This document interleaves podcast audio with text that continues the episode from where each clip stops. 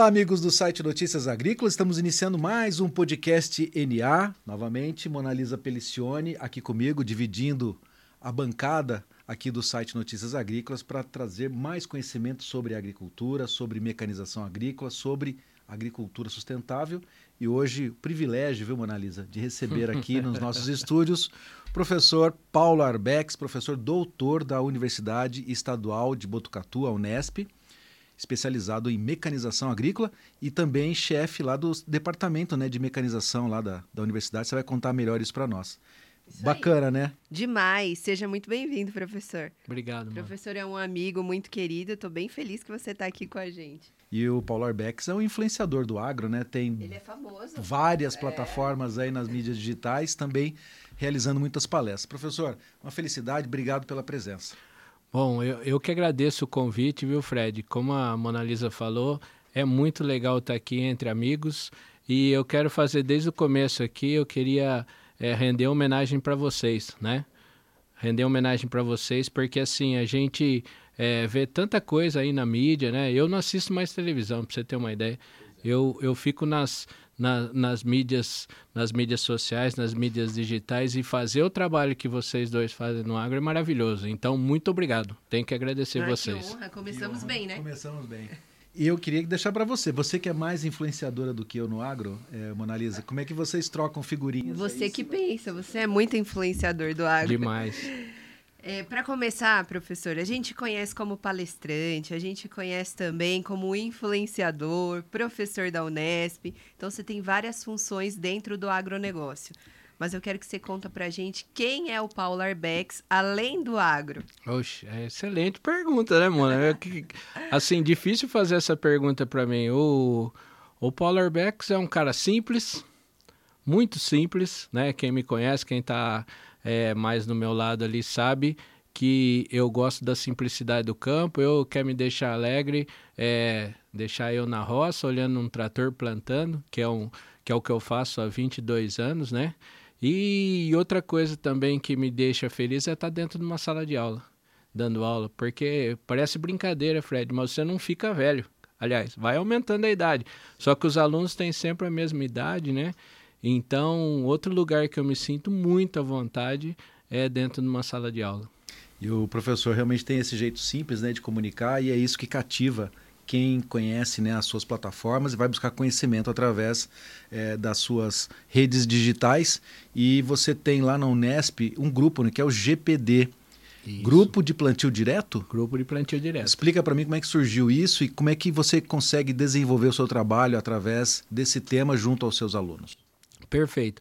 Então, quando, quando foi lançado, para vocês terem uma ideia, essa história é boa, né? Quando foi lançado o plantio direto, Bart, Nono Pereira, já ouviram esses nomes, né? um pouquinho. É, é da quando... época do Fred, da Isso. minha não. Com certeza. Quando veio o plantio direto para o Brasil, uma, uma, é, uma história sensacional, né? Da, daqueles pioneiros, do Bart, Nono, é, o seu Frank. É, o, o que, que aconteceu? O, a FCA, a Unesp, já fazia plantio direto, né? Através do meu orientador, que é o professor Benês, que é um grande amigo, né? Ele é aposentado hoje da, da mecanização lá da Unesp, mas ele já fazia, só que não divulgava. Ao poder, ao poder da divulgação. Graças a Deus nós temos foto para mostrar isso, né? Porque que o plantio direto comemorou 50 anos no ano passado. Isso, isso, comemorou 50 anos e, e já fazia. Só que assim, Daí não, não se fazia, não se fazia do jeito comercialmente, ele, ele fazia da cabeça dele, ele falou assim, não, vamos parar de arar e gradear a terra, né? Igual a história do Bart lá que via, né, na plantação de trigo dele indo embora, essa história também é magnífica. O professor Benez foi lá e falou: "Ah, e se a gente, e se a gente plantar igual se plantava antigamente em mata nativa, sem mexer o solo?" E foi aí que começou, né? Começou a história de plantio direto na Unesp. Depois, né? Depois de algum tempo, daí eu virei orientador dele e a gente montou esse grupo. Um grupo de pesquisa em plantio direto, em mecanização de plantio direto. E foi indo, foi crescendo e hoje, graças às mídias, é, às mídias digitais aí, a gente é conhecido no Brasil inteiro. Quantos anos tem essa história? Essa história tem. Começou o grupo de plantio direto em 1997. em 1997. Né? Então já faz aí é, 20, 26 anos. 26 e o grupo está crescendo, Fred, porque tem até o GP delas, né? É. Que é para as mulheres. Professor, como que você enxerga a participação das mulheres no agronegócio? Ah, Mona, ah, mais uma vez a pergunta é, é muito legal, porque foi assim, a gente... É, pra gente não é novidade. O GPD sempre teve, sempre teve mulheres na sua equipe, né? É, tem, por exemplo, né, fazer uma homenagem aqui a Denise Mal, que fez pós-graduação comigo. Hoje é professora de mecanização lá da UEM, né? Lá, lá do Paraná. Então, é, sempre teve. Quando eu comecei a coordenar o GPD, né, depois que o professor Benez aposentou, também a gente, todo ano, todo ano tem mulher no grupo e agora é, nós já chegamos 50-50. Olha que, olha que beleza. 50% homem, 50% mulher. Então, para a gente é muito, é muito fácil, não tem essa distinção, né? Só que, ao mesmo tempo, nós temos que ser realistas, né, Fred? Que, que o meio agro é, antigamente era um meio machista, ainda tem um pouco disso, mano, mas cada vez está melhorando mais. E o GP delas veio aí para desmistificar isso. É, Muito bom. E a gente vê o tempo todo, é, agora com o Instagram, imagens ou fotos de mulheres operando as máquinas Perfeito. da família, né? Porque essa questão da sucessão familiar é, trouxe também o reflexo disso que, que nós estamos conversando. Antigamente, os filhos saíam da, das propriedades rurais para ir para a área urbana, justamente por causa que a atividade era muito incipiente, né? muito rudimentar. Com uhum. a tecnologia, com as cabines, com ar-condicionado, com a agricultura de precisão, os filhos é, retornaram ou se mantiveram né, nas propriedades rurais e a gente vê, inclusive, as filhas à frente né, da, da mecanização. Isso é gratificante demais, né, Dona? Perfeito, Fred. E, e, e, daí facilitou, né? Facilitou o acesso das mulheres. E assim, eu vejo, por exemplo, sábado passado a gente fez um curso para é, as mulheres, né, do GP delas, de plantabilidade. Tinham 61 meninas lá para aprender sobre plantabilidade. Eu falo, as 61 vão trabalhar com isso? Não. Mais do que isso, é, não é só plantabilidade, é, é você aprender para poder passar, né? Para poder passar, por exemplo, tinha produtoras rurais lá que queriam saber aonde será que eu estou falhando no meu plantio. E daí elas foram lá para pegar mais conhecimento e principalmente para compartilhar conhecimento, né? Tem cada história sensacional, Fred. É, eu fico feliz de estar aqui dividindo a bancada com a Mona Lisa, né? Não, Isso é prova é. de que a gente está cada vez mais integrado, né? trazendo mais conhecimento de diversas fontes, né? A Mona Lisa olha muito, tem muito esse olhar, né, do olhar feminino, né, Mona Lisa? E a sua experiência é, também é bacana, é diferente, né? O olhar feminino é um olhar diferente do masculino e não tem como negar. E é muito legal essa valorização, essa participação das mulheres. Na verdade, as mulheres já participavam, mas não eram tão valorizadas quanto agora, né? Então isso vem aumentando e eu fico muito feliz de fazer parte disso. É. Professor, agora você é um especialista em plantabilidade. A gente, eu estou no mercado de máquinas agrícolas há quase 20 anos, venho acompanhando a evolução das máquinas. Né? A Mona Lisa fez parte também do projeto que nós desenvolvemos, Marcas e Máquinas, Tecnologia do Campo. A gente esteve junto às fazendas, às feiras e às universidades, instituições, vendo a evolução das máquinas agrícolas. E aí a gente percebe que, se você for olhar, cada máquina traz o seu vamos dizer assim, a sua agregação dentro do sistema. Mas sem dúvida a plantadeira é uma máquina especial, porque é dali que tudo começa. E você se especializou, se especializou ali. É nesse caminho que eu estou comentando, quer dizer, é olhar da onde começa, por isso que deu tanta importância? É, Fred, você foi preciso. Eu lembro que quando eu comecei a estudar isso aí, a pergunta que eu fazia assim, mas peraí, produtor faz 20, 30 anos que planta, o que, que eu vou ensinar para esse cara? Era essa a pergunta que eu fazia.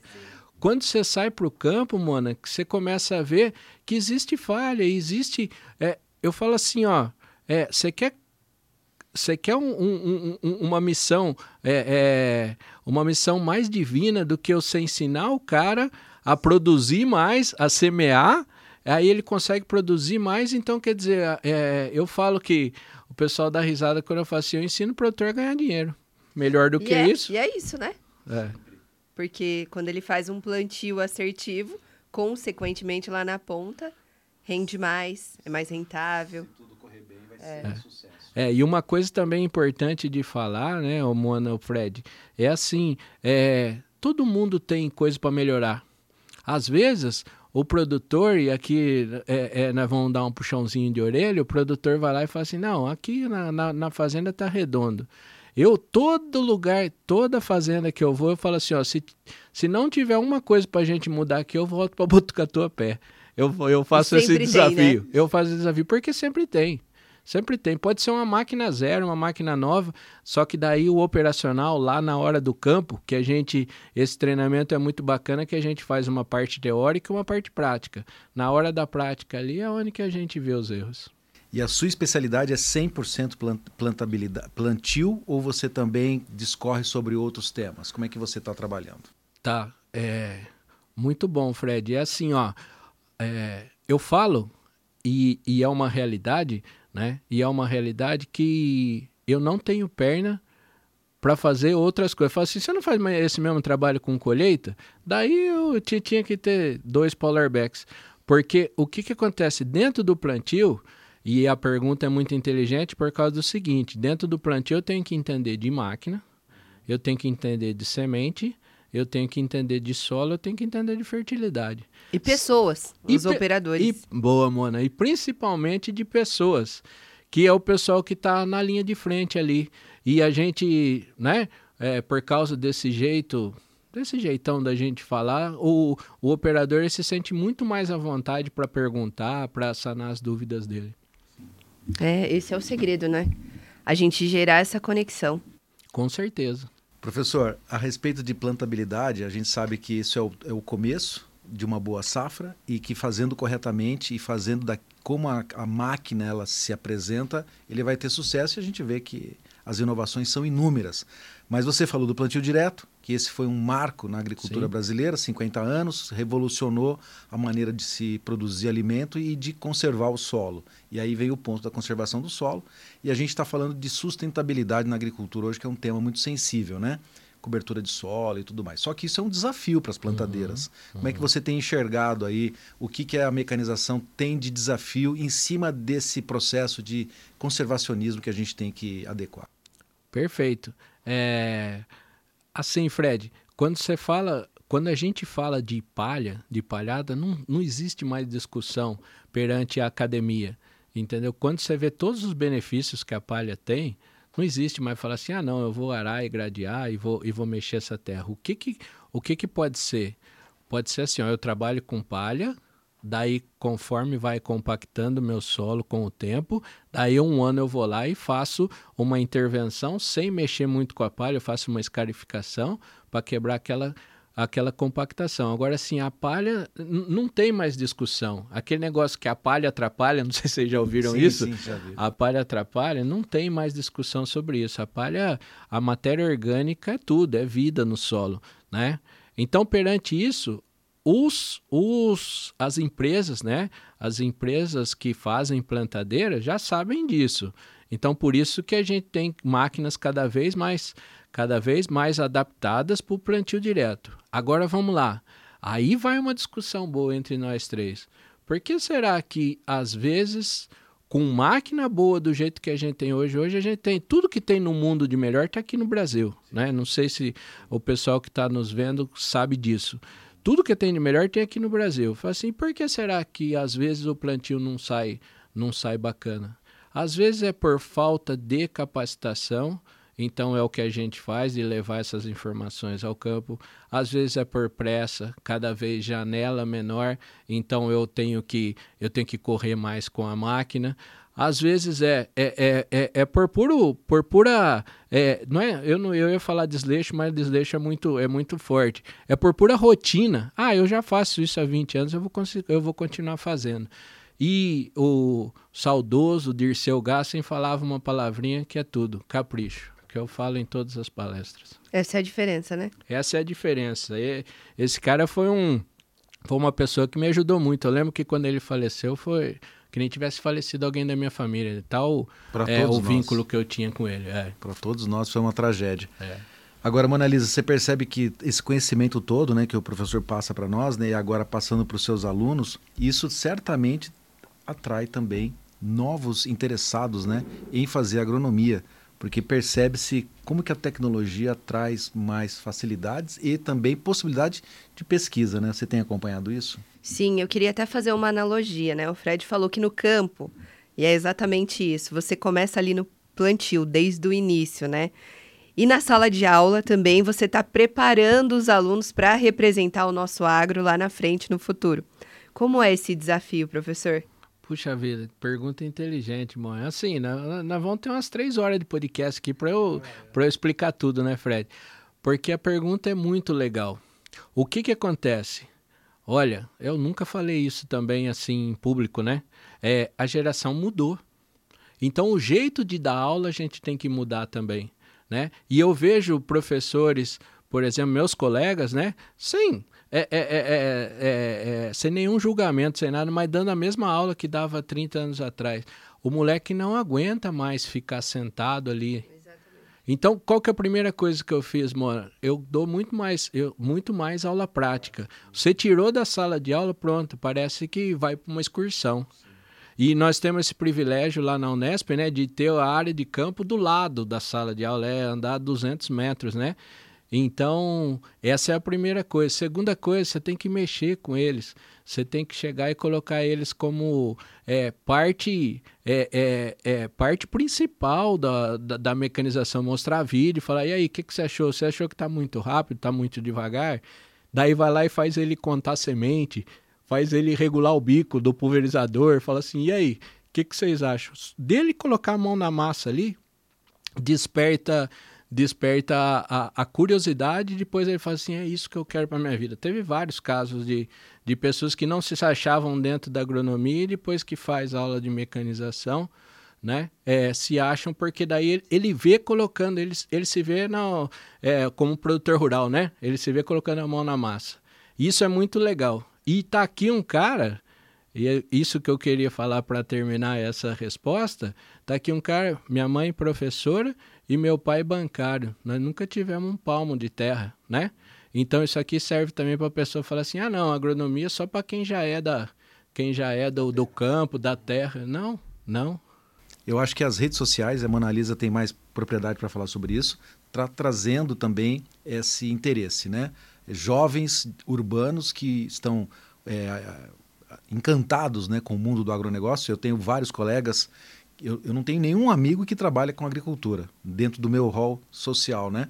Todos, assim, é, bastante felizes de saber que eu sou desse meio, porque a mídia, é, a mídia traz um pouco desse, desse glamour do agronegócio, né? Desse encanto. E a gente vê as máquinas colhendo, aquela coisa, né? Quando, isso também que trouxe para mim um grande interesse. Mas eu tenho um pezinho no agro também, porque eu sou lá de, de Taquaritinga, né? Então aprendi a dirigir em cima de um trator, então a coisa veio que quase que naturalmente. Mas falando só para essa questão da sala de aula, junto à pesquisa e junto a esse interesse dos alunos e também essa sua especialidade, professor. Você está numa das maiores universidades do Brasil, a Unesp, né? Tem uma história fantástica. Eu queria que você fizesse uma relação com o que as indústrias de máquinas realizam é uma, é uma integração entre a, as, as, instituições acadêmicas, as indústrias elas se propõem a compartilhar desse conhecimento. Vou colocar uma pimenta nessa nossa conversa aí, porque eu sei que a indústria às vezes é um pouco é, conservadora nesse sentido. Como é que você está lidando com isso? Ah, Fred, eu falo sem medo nenhum porque faz faz mais de 20 anos que eu estou nessa área. Tenho um irmão dentro da, do, da indústria de, de, de, máquinas, então, assim, a participação da, das empresas de máquina dentro da universidade é pífia, não é pequena. Que pena, né? Que pena, que pena. Porque assim, e, e olha que eu sou um dos que tem projeto, tem. É, só que ainda o, os fabricantes de máquinas, eles não viram esse mercado. Não viram que aquele cara pode, a, aquele aluno ele pode ser um possível colaborador, aquele aluno pode ser um possível cliente, ou o pai dele, ou o tio dele. Ou até ser... mesmo um desenvolvedor, né, de máquina. Perfe... Por que não? Claro, Mona. Então, então eles não viram ainda esse nicho. Eu não, eu, eu não consigo entender o porquê, né? Porque se a gente pegar, por exemplo, as multinacionais e defensivas, estão ali na, na formatura, estão ali para pegar os melhores quadros que tem ali para levar para levar para sua empresa. Aí o pessoal de máquinas ainda deixa muito a desejar.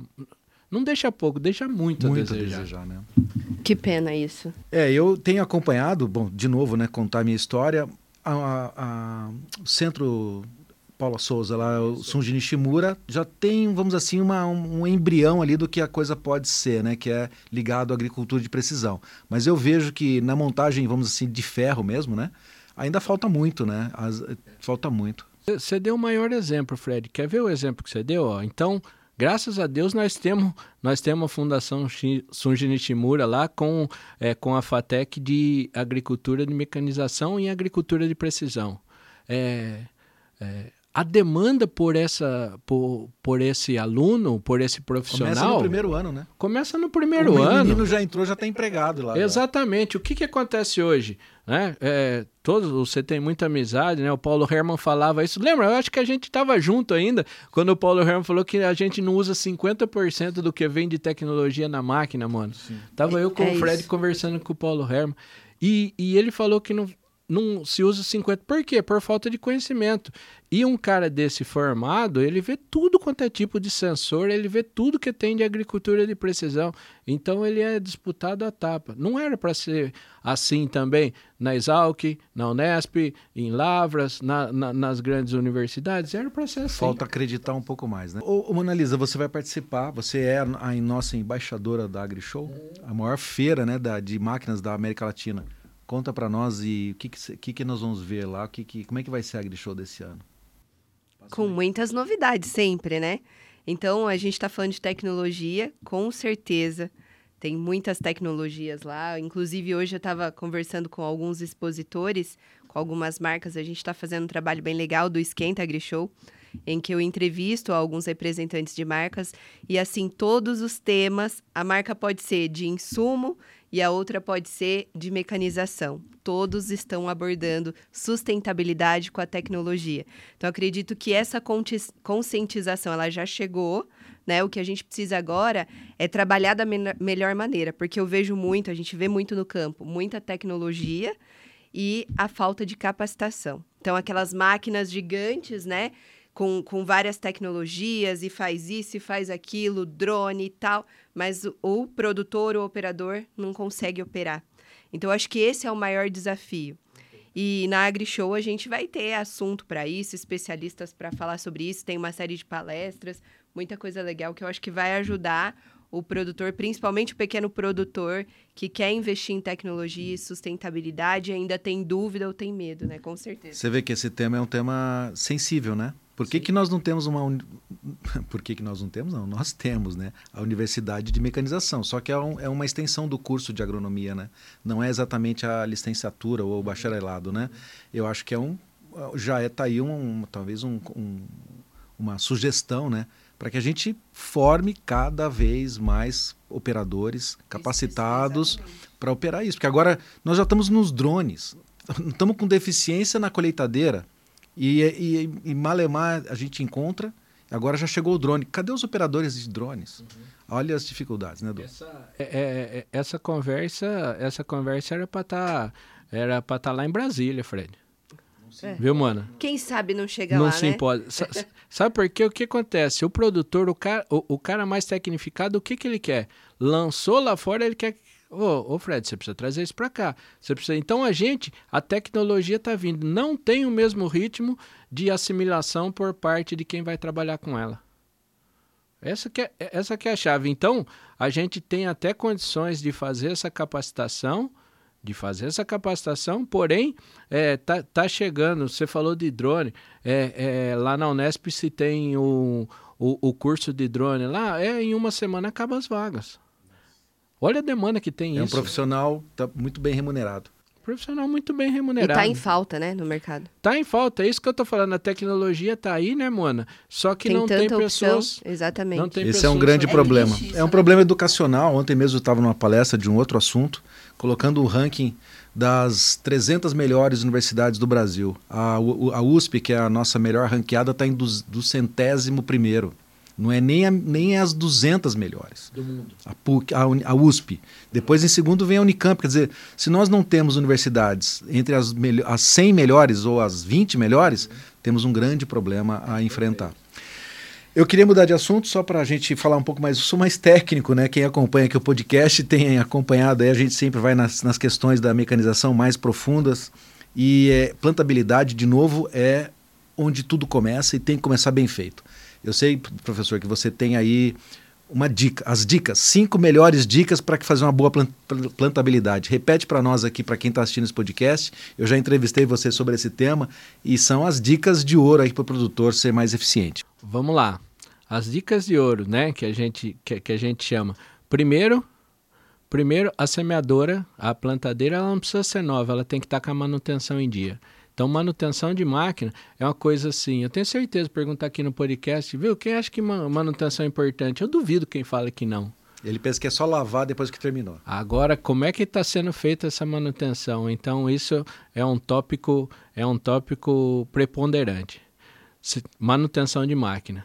Segundo, eu não sou vendedor de adubo nem vendedor de semente. Só que para mim, um insumo de qualidade faz toda a diferença.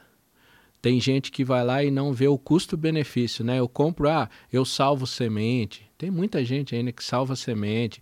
Tem gente que vai lá e compra uma semente de pior qualidade e paga mais barato. Aí fala assim: não, coloco duas a mais aqui, no final a população dá. Isso aí é o segundo maior erro que temos, né? Terceira coisa, condições do solo. Né? Condições do solo. A gente vê muito ainda plantio no pó, plantio encharcado. Né? Então a condição do solo, eu esperar um pouco, é, é, eu falo que a culpa é do vizinho, né, mano? O, o cara ligou o trator, eu tô ligando atrás. Fala, se o Fred tá plantando, eu tenho que plantar também. É bem né? isso, né? É bem isso, tá? Então esperar a condição do solo, condição do solo, fazer uma dessecação da palha bem feita, isso aí tudo, isso aí tudo é preponderante, né? Quarto item e ninguém fala, e a gente está falando desde o começo do podcast aqui, é capacitação e treinamento. Se eu tenho um, operador que sabe o que está fazendo, ninguém erra porque quer. Ninguém erra porque quer. Ele erra, às vezes, por falta de conhecimento. Ah, é, tá chegando perto da hora do almoço, eu posso dar uma acelerada aqui. Aí eu aumento a velocidade da máquina, como é que está ficando meu plantio lá? Eu perco a qualidade. E ele não sabe disso. Então, às vezes, quando você faz um treinamento, você mostra ali, ó, mostra resultado de pesquisa, você mostra na prática, fala, ó, tá vendo seu plantio aqui como é que ficou, né? E quarta dica de ouro é saber regular a máquina. Que não é uma coisa difícil, mas assim, por exemplo, é velocidade, ajuste de disco, ajuste do dosador. O dosador hoje, nós falamos de, você falou de qualidade de máquina, né, Fred? Nós temos dosador excelente no mercado que entrega dosador de uma a uma. Dosador elétrico, dosador que vai lá e entrega de uma uma, uma com uma é, com uma velocidade maior, entendeu? Nós temos só que o que acontece, eu tenho que saber regular, porque se eu não regular, eu não vou tirar todo o proveito da máquina. Então essas são as cinco dicas. Muito bom. Deu anotou, show. Anotou, Tudo anotado aqui. Ô, professor, deixa eu falar uma coisa. É. Vamos voltar lá na sua atuação como professor, né? Joia. Eu preciso falar isso antes da gente terminar ai, ai, esse ai. podcast. Opa, ai, ai, ai. E vem. Professor, você como dançarino é um excelente professor. Você sabe que ele está é. dançando, é. ele está ele tá dançando nas redes sociais é. e está bombando lá, ganhando vários seguidores. O que que você não faz por uma filha, um filho, né, é, mano? Pois é, ele dança com a filha, a Julinha, ela também faz engenharia, né? Ela está fazendo. Ela tá fazendo publicidade. Ah, ela tá fazendo publicidade, veio para o nosso lado. É. Mas com certeza vai trabalhar com agronegócio, né? Vai trabalhar com agronegócio. Vamos ver. Vamos ver, mas Olha espero só. que sim. Encont oh. Encontramos uma nova veia. É. Uhum. é isso aí, vamos trazer para nossa turma. E ela adora. A Mona é, é, uma das responsáveis por isso, viu, o Fred? Ah, é? Ah, é? é? eu falei que eu falei que ela queria ser a, a Júlia desde pequena fala que quer ser jornalista do agro, né? Então, ah, a inspiração de vocês aí pode ter certeza que valeu muito nessa decisão. Muito, muito bem. Bom. Que a gente deseja muita sorte é. para ela. E assim como na Mas música... Mas eu sou muito ruim de dança mesmo, mano. É, Agora é, você aceitou. Eu, eu acho que você... É melhor você focar ali na, na é. docência, que é melhor. É, muito bom. e assim como na música, que a gente precisa aí de é, coreografia, né? Sintonia para o negócio dar certo. Na plantabilidade, você falou aí os cinco itens, né? As cinco dicas de ouro. Mas qual é a principal delas para fazer a coreografia ali dar certo, que o produtor não pode deixar de lado? Escolher, escolher uma só sem dúvida, sem dúvida nenhuma, é manutenção da máquina, porque é o que a gente vê de, é, de mais problemático. É, problemático Trocar o, disco, né? Trocar o disco, usar é o disco correto. É. Sabe qual que é? Eu vou fazer uma brincadeira aqui, Fred. Sabe qual que é a frase que eu mais ouço no, no produtor rural? Você fala assim, ó, tem que trocar. Fala, aguenta a mão a safra. é, é, a frase que a gente mais escuta. E na verdade assim, ele está tendo trocar, prejuízo, aguenta mão né? a safra. Ele está tendo prejuízo. Pensa que não, mas tem, né? Perfeito. O, você é um disco, uma mola, um rolamento que você não troca, isso aí é, equivale a sacas por hectare que você está perdendo. E você vê hoje os preços da soja e do milho, principalmente, né? Vamos falar de safrinha que a gente está aqui agora. É, por causa de eu não trocar um disco, eu estou perdendo três sacas de milho, cinco sacas de milho, é, não entra na minha cabeça isso. Professor, você comentou já aqui nessa entrevista que nós temos no Brasil a melhor tecnologia do mundo para qualquer região aqui do país e a gente vem acompanhando a chegada das é. grandes marcas. É. E mecanização, Fred. E mecanização. É. E essas grandes marcas, todas elas têm a sua linha de plantadeiras. É, o que, que você destacaria daquilo que tem chegado assim é, recentemente no, no Brasil? A gente vê plantadeiras com discos desencontrados, a gente vê plantadeiras com tanques é, simétricos, né? outros lineares, aí você vê também só semente, adubo e semente. O que, que você tem visto no mercado que tem chamado a atenção e aquilo que realmente trouxe aí de eficiência? Perfeito, pergunta excelente, Fred. Assim, ó, a primeira coisa, é, a gente ficou estacionado muito tempo né? Você conhece mecanização, em plantadeira a gente ficou estacionado há muito tempo. Daí, vamos falar assim, de 10 anos para cá, que o pessoal vai lá e começou a entender mais que o plantio é importante e começou a vir as novidades em plantadeiras, né? É, o que eu destaco, você falar para mim assim, ô, ô, ô, ô professor, fala uma coisa para mim para mudar na minha plantadeira para melhorar é, eu já estou num nível bom e eu queria melhorar. Eu falo sem dúvida nenhuma, eu tirar a transmissão da roda e colocar motor. Opa, aí ó, pessoal, essa é a dica, hein? Essa é, é, é essa é, é a dica de, de, de milhões. Mais, mais uma dica de ouro aqui do professor Paulo. Por quê, Fred? Porque a hora que eu coloquei um motor ali, eu não tenho falha. Só se o motor parar. Daí ele parou, né, mano? Daí, Aí é outra história. Agora o, agora o pneu, a, a maioria das plantadeiras são tocadas pela roda, né? Pelo pneu. O pneu ele pode deslizar, o pneu ele pode estar tá murcho, ele, ele pode é, é, posso ter problema do pneu furar, pode ter problema de pega uma pedra. Então, quer dizer, eu tirei todo esse efeito colocando um motor ali. Olha que coisa, olha que coisa maravilhosa. E assim, é um relógio, porque ele, ele gira no mesmo, é, ele gira na mesma rotação, então ali não tem falha. Essa é a primeira coisa que eu acho que deu um, deu um upgrade no, no, no plantio, deu uma virada de chave no plantio né? E tem mais coisa. Hoje, principalmente, fora a transmissão, vou falar de duas coisas. Essa transmissão e segundo, é, são as ferramentas que a gente tem para colocar a semente na mesma profundidade. Né? Então tem, antigamente era só mola, né? Eu dava uma pressão na mola. Hoje não, hoje tem pistão, hoje tem bexigão, hoje tem cilindro a gás, hoje tem várias é, alternativas aí, cada fabricante com a sua, só que com todos com o mesmo objetivo, de colocar a semente na mesma profundidade. E por que, que isso é importante? Porque eu coloco a semente na mesma profundidade, todo mundo sai junto. As plantas saem junto. O pior dos mundos é uma que está mais profunda, essa aqui primeiro saiu, essa que está mais profunda sai depois. Aí competiu, acabou. Daí competiu, acabou, ela vai dar uma planta dominada. Essa é uma das grandes falhas que a gente tem. Só, só semente ou adubo semente? Para qual que é a sua, a sua característica principal de, de trabalho? Tá. É, é assim, ó. Eu falo que para eu te dar essa resposta, eu vou ter que te fazer uma pergunta. Vamos lá. É assim, ó, como é que está o seu solo, a caixa do seu solo? Porque se eu chegar e falar assim, eu sou a favor é, do, do adubo, o adubo com a semente. Porém, o que, ao invés da adubação a lanço, que se faz, né? É, por quê? Porque você está colocando a, a, a comida na boca da planta quando você joga lá, na raiz. Agora, se eu jogo em superfície, vai lá até, até o adubo vir para a raiz, ele vai, ele vai ter um tempo. Só que por que, que eu perguntei isso? Ah, não, o meu solo já está corrigido, meu solo está com a caixa boa. Daí eu vou lá e posso optar. porque ela só semente, o rendimento operacional, né, ele vai fazer muito mais rápido.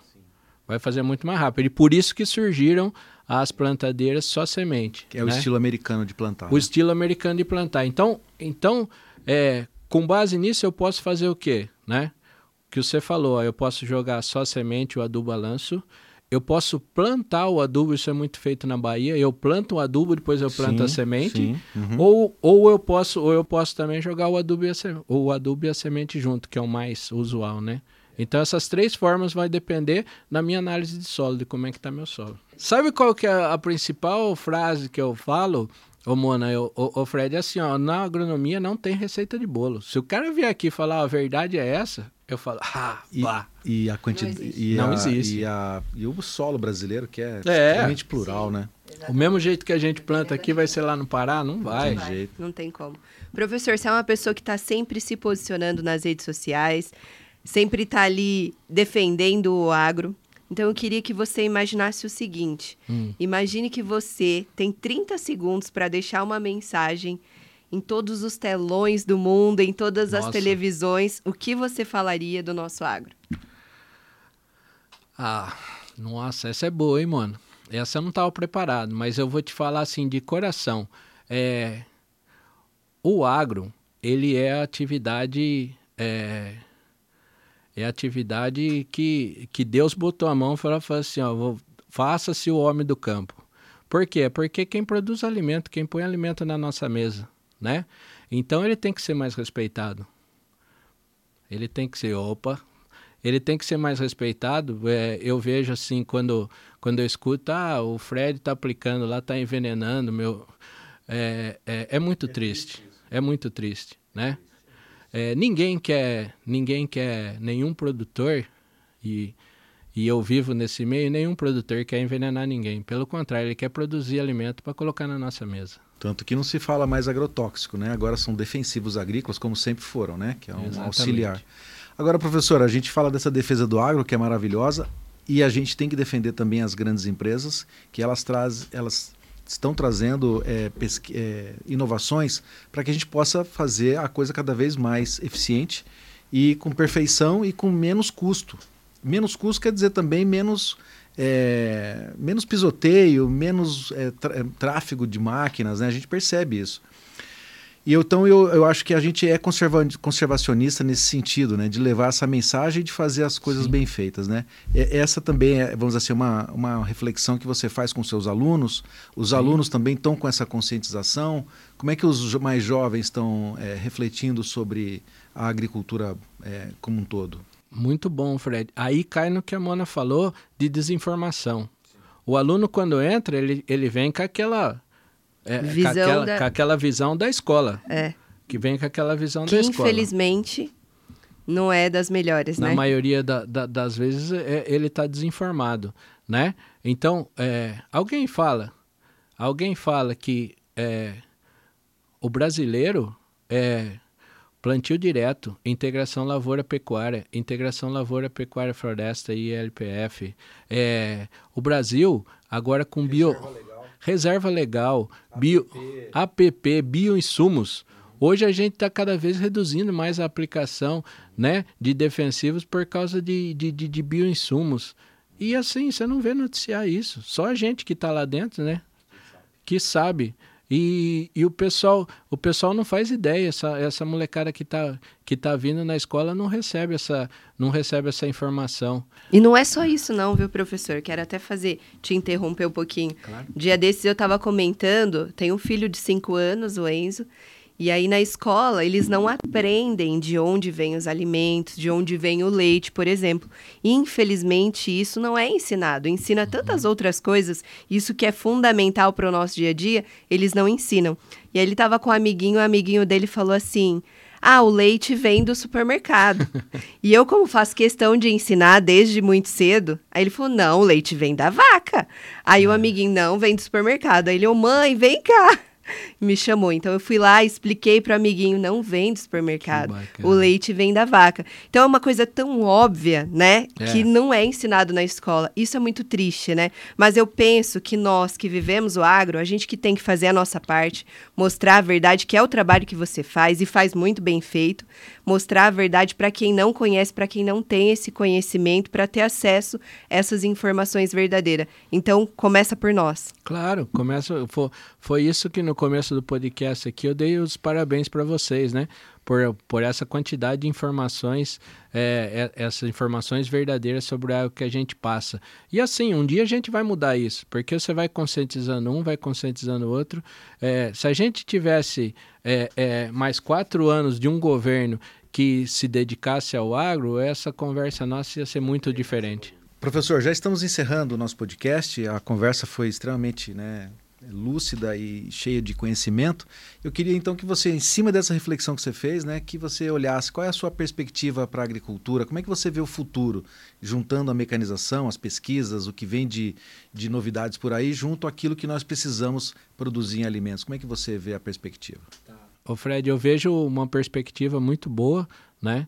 Muito boa para a agricultura por causa do seguinte, é, que querendo ou não, a gente, a, a, agricultura, a maioria do agricultor brasileiro, né? Ele vive, ele vive das commodities, né? Das commodities. Então eu vejo as commodities, a maioria delas, é, com preço em alta. Então isso aí para o pro produtor, não só para o produtor, como para o comércio em geral. Vocês já repararam que quando o produtor ganha dinheiro, aquece a cidade, aquece o comércio, tudo é aquecido. Todo mundo ganha. Todo mundo ganha, né? Então isso eu vejo que por, por alguns anos ainda a gente, a gente vai ter vai ter isso, cada vez entrando mais tecnologia, isso aqui fica um alerta para os produtores, né, que às vezes aqueles que são ainda é, é, reticentes em relação à tecnologia é um caminho sem volta, é um caminho sem volta. Então, por isso que essa segunda geração, essa geração do Gabriel, da turma aí, vai fazer o quê?